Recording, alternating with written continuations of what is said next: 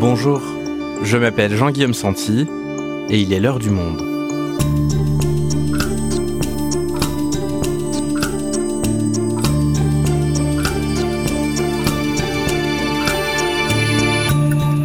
Aujourd'hui, alors que les prix du gaz et de l'électricité sont en hausse depuis plusieurs mois, le gouvernement a pris une série de mesures pour limiter l'impact sur le pouvoir d'achat des ménages. Mais seront-elles suffisantes? Comment expliquer cette flambée des prix de l'énergie? Est-elle durable? C'est un sujet qui peut paraître complexe, mais on va tenter de vous l'expliquer avec Adrien Pécou, journaliste au Monde, spécialiste des questions liées aux énergies. Pourquoi les prix de l'énergie flambent? Un épisode produit par Clément Baudet, réalisation Florentin Baume.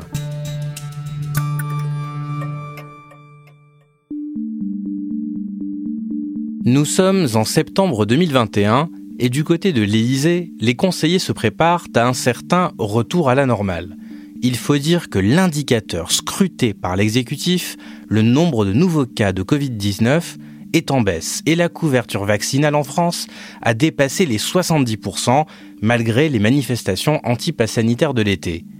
Enfin, après plus d'un an et demi, la crise du coronavirus semble derrière nous.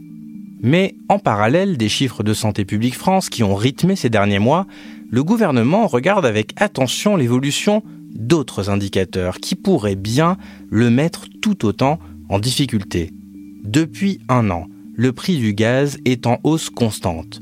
Entre juin et juillet 2021, les tarifs ont augmenté de près de 10% et une nouvelle hausse est annoncée pour début octobre. Face à ces tarifs qui flambent, le Premier ministre Jean Castex fait une première annonce le 15 septembre. Évidemment, je suis particulièrement attentif à l'évolution du prix des énergies qui augmente et qui pèse sur les factures des Français. Nous disposons d'un outil, de chèque énergie. Je vous annonce aujourd'hui qu'une aide exceptionnelle de 100 euros sera versée à la fin de l'année à ces 5 800 000 ménages déjà éligibles au chèque énergie. À sept mois de l'élection présidentielle, le pouvoir d'achat des Français est une question décisive pour l'exécutif. Et à la hausse du prix du gaz s'ajoute celle désormais du prix de l'électricité.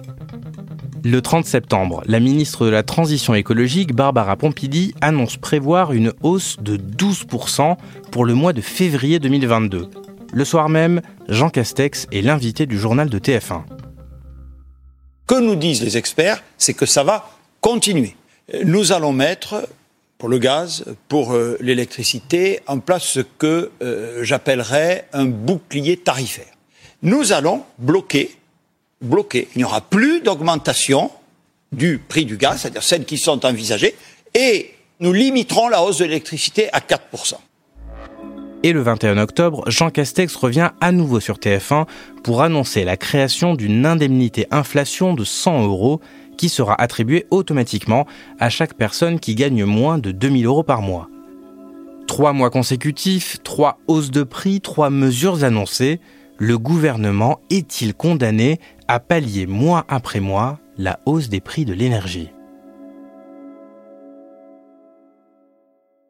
Adrien, pour commencer, lorsqu'on parle de tous ces prix en hausse depuis plusieurs mois, prix du gaz, prix de l'électricité, de quel prix est-ce qu'on parle exactement?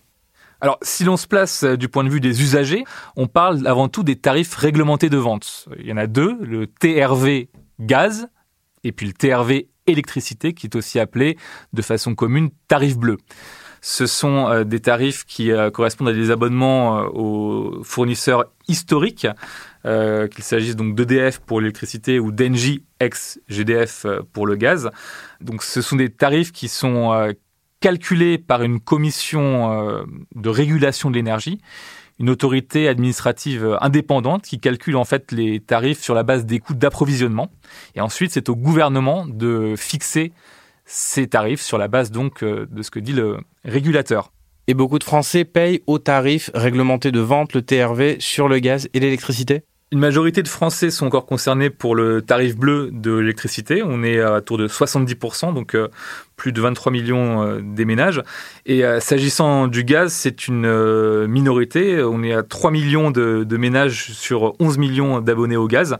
Mais il faut aussi ajouter à peu près 2 millions de ménages dont les tarifs d'offres de marché sont indexés sur ces tarifs réglementés. Donc concrètement, Adrien, moi par exemple, j'ai déménagé il y a un an et j'ai pas pris le tarif bleu EDF. J'ai pris euh, une offre de marché, un contrat avec un autre fournisseur d'électricité. Est-ce que je suis concerné par cette hausse de prix? En principe, non. Sur la base du contrat que tu as signé, tu paieras le prix mensuel qui était indiqué à la signature du contrat. En revanche, de façon euh, différée, tu seras malgré tout affecté euh, par la hausse du tarif régulé, puisque euh, lorsque ton fournisseur te proposera de souscrire à un nouvel abonnement, lorsque l'actuel sera euh, épuisé, eh bien dans ce cas, évidemment, les prix euh, proposés différeront et seront adaptés en conséquence. Alors revenons sur les TRV. En moyenne, quel est l'impact de ces hausses sur le portefeuille des Français? Commençons par le gaz. Si l'on parle de gaz, on parle de hausse sans précédent, hein, pour ne prendre que celle euh, effective à partir du mois d'octobre. On est à plus 12,6%, toutes taxes comprises par rapport au mois de septembre. Si l'on raisonne hors taxe depuis euh, janvier, euh, ça équivaut à peu près à 50%. On est à 48,7% de hausse pour le tarif régulé du gaz. Ce sont des hausses telles qu'on n'avait jamais vues depuis 2013, depuis que ces hausses sont mensualisées. Donc 48% d'augmentation depuis le début de l'année. Comment est-ce qu'on peut expliquer une telle hausse?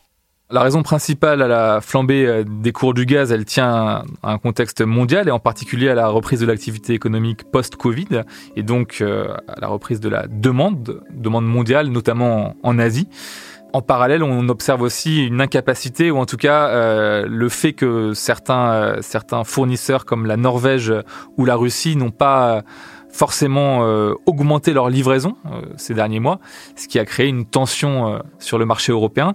à cela, il faut quand même ajouter aussi que la France est particulièrement concernée par justement cet équilibre assez instable entre l'offre et la demande, dans la mesure où la France importe 99% de son gaz, principalement de Norvège, puis de Russie la très forte demande qu'on observe notamment en, Asie, elle a aussi eu pour conséquence de détourner euh, certains navires, ce qu'on appelle des méthaniers, qui transportent du gaz naturel liquéfié, qui étaient à l'origine destinés à l'Europe et qui finalement euh, sont allés au plus offrant, en l'occurrence en Asie. Donc c'est lié à un mécanisme assez classique en économie, c'est-à-dire une forte augmentation de la demande suite à la reprise économique et en face une offre insuffisante et donc sur le marché les prix augmentent, c'est ça? On peut le résumer comme ça. Après, c'est évidemment euh, plus complexe que ça parce qu'il faut aussi mentionner euh, la question de la hausse du prix des quotas européens d'émissions de dioxyde de carbone. Alors, c'est un peu technique, je vous, passe les détails, mais il s'agit, euh, pour résumer à grands traits, de permis, entre guillemets, de, polluer délivrés aux, de gros industriels. Et le fait que leur, leur, prix augmente, ça a un impact également sur les prix de l'énergie. Et alors, ce qui est étonnant, Adrien, dans ce que tu nous dis, c'est que tu nous parles de gazoducs, de méthaniers, etc. Mais euh, l'électricité est également concernée par cette hausse des prix, c'est ça? La hausse des prix de l'électricité, elle s'observe surtout sur le marché, davantage pour l'instant que sur les tarifs réglementés de vente. Mais sur le marché de l'électricité, par exemple, euh, si on prend euh, la date du 9 septembre, on constate que l'électricité livrable pour 2022, donc à terme, avait franchi la barre symbolique de 100 euros le mégawattheure somme euh, jamais atteinte, ça pourrait avoir une incidence euh, directe sur le tarif euh, réglementé. La ministre de la Transition écologique, Barbara Pompili, elle parlait d'environ 12% de hausse pour début 2022. Et c'est en partie ce constat qui a poussé l'exécutif à prendre plusieurs mesures. Mais alors Adrien, comment est-ce qu'on peut expliquer euh, que euh, le prix du gaz impacte comme ça celui aussi de l'électricité? Je pensais que justement avoir construit euh, tout ce parc nucléaire en France, ça nous donnait une certaine indépendance finalement vis-à-vis du prix du gaz. Oui, donc ta, question soulève un, paradoxe, du moins un paradoxe en, apparence. C'est vrai que depuis les années 70 et les premiers chocs pétroliers, la France a essayé de développer son autonomie pour précisément réduire la dépendance aux importations de pétrole, ce qui a abouti finalement au mix électrique tel qu'on le voit aujourd'hui, un mix électrique unique en Europe, puisque la France a déjà réussi à trouver un mix électrique à plus de 90% décarboné, qui repose principalement sur le nucléaire et sur euh, l'hydraulique avec euh, une minorité d'éoliens et de photovoltaïques pour l'instant. Mais c'est ce qui explique euh, ta question. Le prix de l'électricité évolue aussi en fonction de celui du gaz. Et ça tient à une raison euh, économique. C'est que le, le, marché continental de l'électricité, tel qu'il est construit aujourd'hui, c'est un marché de la vente au coût marginal. Ça veut dire quoi? Ça signifie que les, les, prix dépendent du coût nécessaire à la mise en route de la toute dernière centrale appelée en renfort sur le réseau électrique il faut bien avoir à l'esprit que le réseau électrique, euh, il s'agit toujours de l'équilibrer. C'est toujours un équilibre entre l'offre et la demande auquel il faut parvenir. Sans quoi, eh ben, tu as des ruptures d'approvisionnement et tu as donc des foyers qui sont contraints d'utiliser la bougie. D'accord, donc ça veut dire que si les centrales nucléaires ne sont pas suffisantes et que je suis euh, obligé d'aller me fournir en électricité euh, auprès d'une centrale à gaz pour éviter que toute une région ne soit en blackout, c'est le prix du gaz qui va impacter le prix de l'électricité. Exactement, parce que pour mettre en activité une centrale qui ne l'est pas, ben précisément, ça suppose des coûts. Or, si une centrale fonctionne au gaz, eh bien, ces coûts seront ceux du gaz. Et il y a aussi un autre aspect à prendre en considération, c'est que euh, les prix sur le marché de gros français sont également corrélés au prix des pays limitrophes du fait des interconnexions électriques, en sachant que la France dispose d'une cinquantaine d'interconnexions avec ses pays voisins. Et après le gaz, après l'électricité, on a maintenant aussi la hausse du prix du, des carburants. Oui, alors les prix à la pompe euh, retrouvent des sommets ces derniers mois. En 9 mois, il y a eu une hausse de 13% pour le gazole, de 15% pour le samplon. Et cette hausse des prix que l'on observe donc euh, et pour le gaz, et pour l'électricité, et pour les carburants, c'est évidemment aussi un sujet social, un sujet politique. On se rappelle évidemment que le mouvement des Gilets jaunes en 2018 a été déclenché notamment par euh, la question de l'écotaxe, une taxe liée au carburant.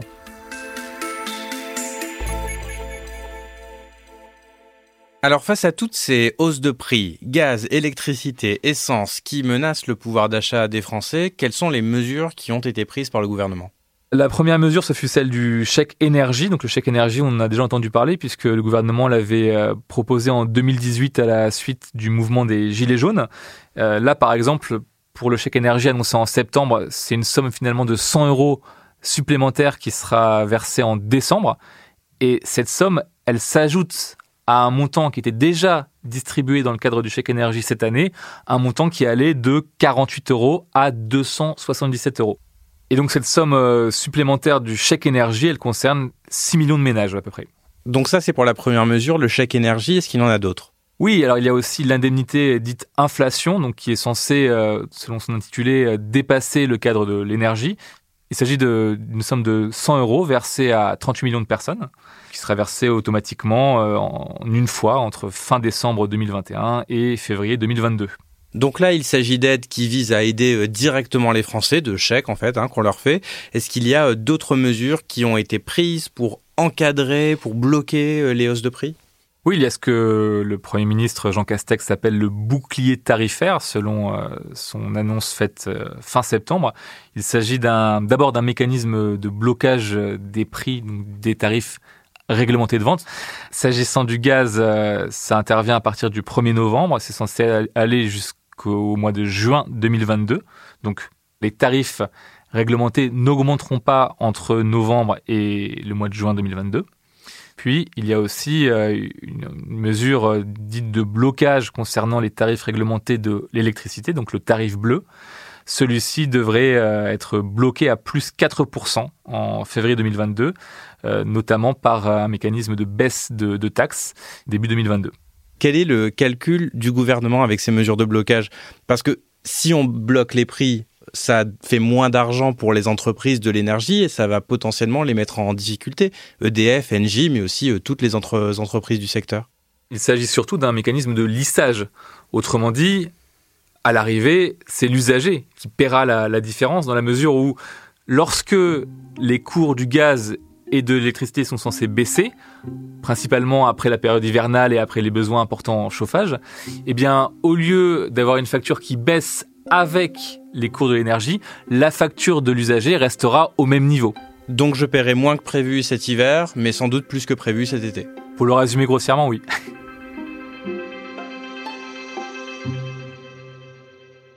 Alors Adrien, euh, ces hausses de prix, elles ne concernent pas que la France, comme tu l'expliquais. Euh, quelles sont les solutions qui ont été trouvées dans les autres pays européens? Est-ce que ce sont les mêmes qu'en France? Alors déjà en préambule, on peut quand même signaler qu'il n'y a pas de réponse coordonnée à l'échelle communautaire. Bruno Le Maire, le ministre de l'économie, a jugé le marché de l'électricité euh, aberrant, je cite, obsolète, je cite encore.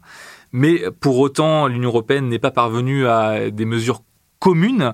Euh, on voit que l'Italie, pour sa part, a mis en place un dispositif de 3 milliards d'euros d'aide destinée euh, aux ménages. Et, et, en Espagne, par exemple, ils ont même baissé la TVA de 21 à 10% Et cette idée de baisser la TVA sur l'énergie, elle n'est pas envisagée en France? Si, notamment par des associations de consommateurs ou par des syndicats. Euh, il s'agit de considérer l'énergie et notamment l'électricité comme un bien de première nécessité, un bien essentiel à beaucoup d'activités et au bien-être de la, population. Et, donc, partant de ce constat, certains militent pour que la taxe de la consommation donc d'électricité ou de gaz passe de 20% à 5,5%, ce qui correspond au taux destiné aux biens dits de première nécessité. Et alors, dernière question, Adrien. On se souvient qu'il y a 20 euh, ans, seulement EDF euh, e et Engie, anciennement GDF, donc, étaient euh, habilités à l'époque à fournir du gaz et de l'électricité aux Français. Et puis, le secteur a été ouvert à la concurrence, à plein d'entreprises différentes, Antargaz, Direct Energy, etc. Est-ce que cette ouverture à la concurrence a eu des conséquences in fine sur la facture des Français? Alors, certains syndicats euh, attribuent justement à la libéralisation du secteur, à l'ouverture du marché à la concurrence, précisément ces phénomènes de hausse euh, des prix de l'électricité et du gaz. On voit que euh, depuis le début des années 2000, depuis la transformation d'EDF, GDF en société anonyme, les tarifs régulés n'ont eu de cesse d'augmenter, en tout cas de façon quasi discontinue, et souvent au-delà de l'inflation. Alors, certains, à l'inverse, vont dire que euh, la corrélation n'est pas formellement établie parce qu'il y a d'autres paramètres qui entrent en jeu et donc euh, il n'est pas aussi euh, simple de, résumer la chose. Mais au-delà de ces questions des cours du gaz, des cours de l'électricité, voire des carburants et in fine des factures des, des, usagers, il y a quand même aussi des questions intéressantes qui se posent en matière de dépendance du marché européen aux importations de gaz. C'est, on l'a vu, principalement le cas pour la France. Euh, et donc, ça rappelle aussi en creux que euh, près d'un demi-siècle plus tard, euh, le monde est toujours foncièrement dépendant à ces importations d'hydrocarbures. Et on pourra quand même rappeler, puisqu'on a beaucoup parlé de, de pourcentage et de statistiques, une dernière petite statistique qui illustre ce constat, c'est que environ 80% de la consommation finale d'énergie dans le monde repose aujourd'hui encore sur les combustibles fossiles, donc des combustibles polluants qui contribuent au réchauffement climatique le charbon, le pétrole, mais aussi le gaz. Merci Adrien. Merci Jean-Guillaume.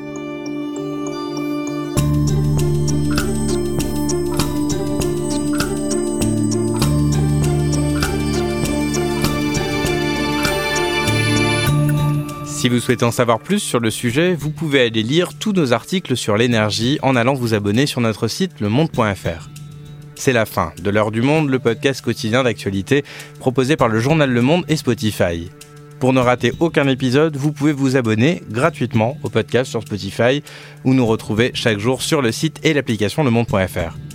Si vous avez des remarques, suggestions, critiques, n'hésitez pas à nous envoyer un email à l'heure du monde. L'heure du monde est publiée tous les matins, du lundi au vendredi. On se retrouve donc très vite. À bientôt.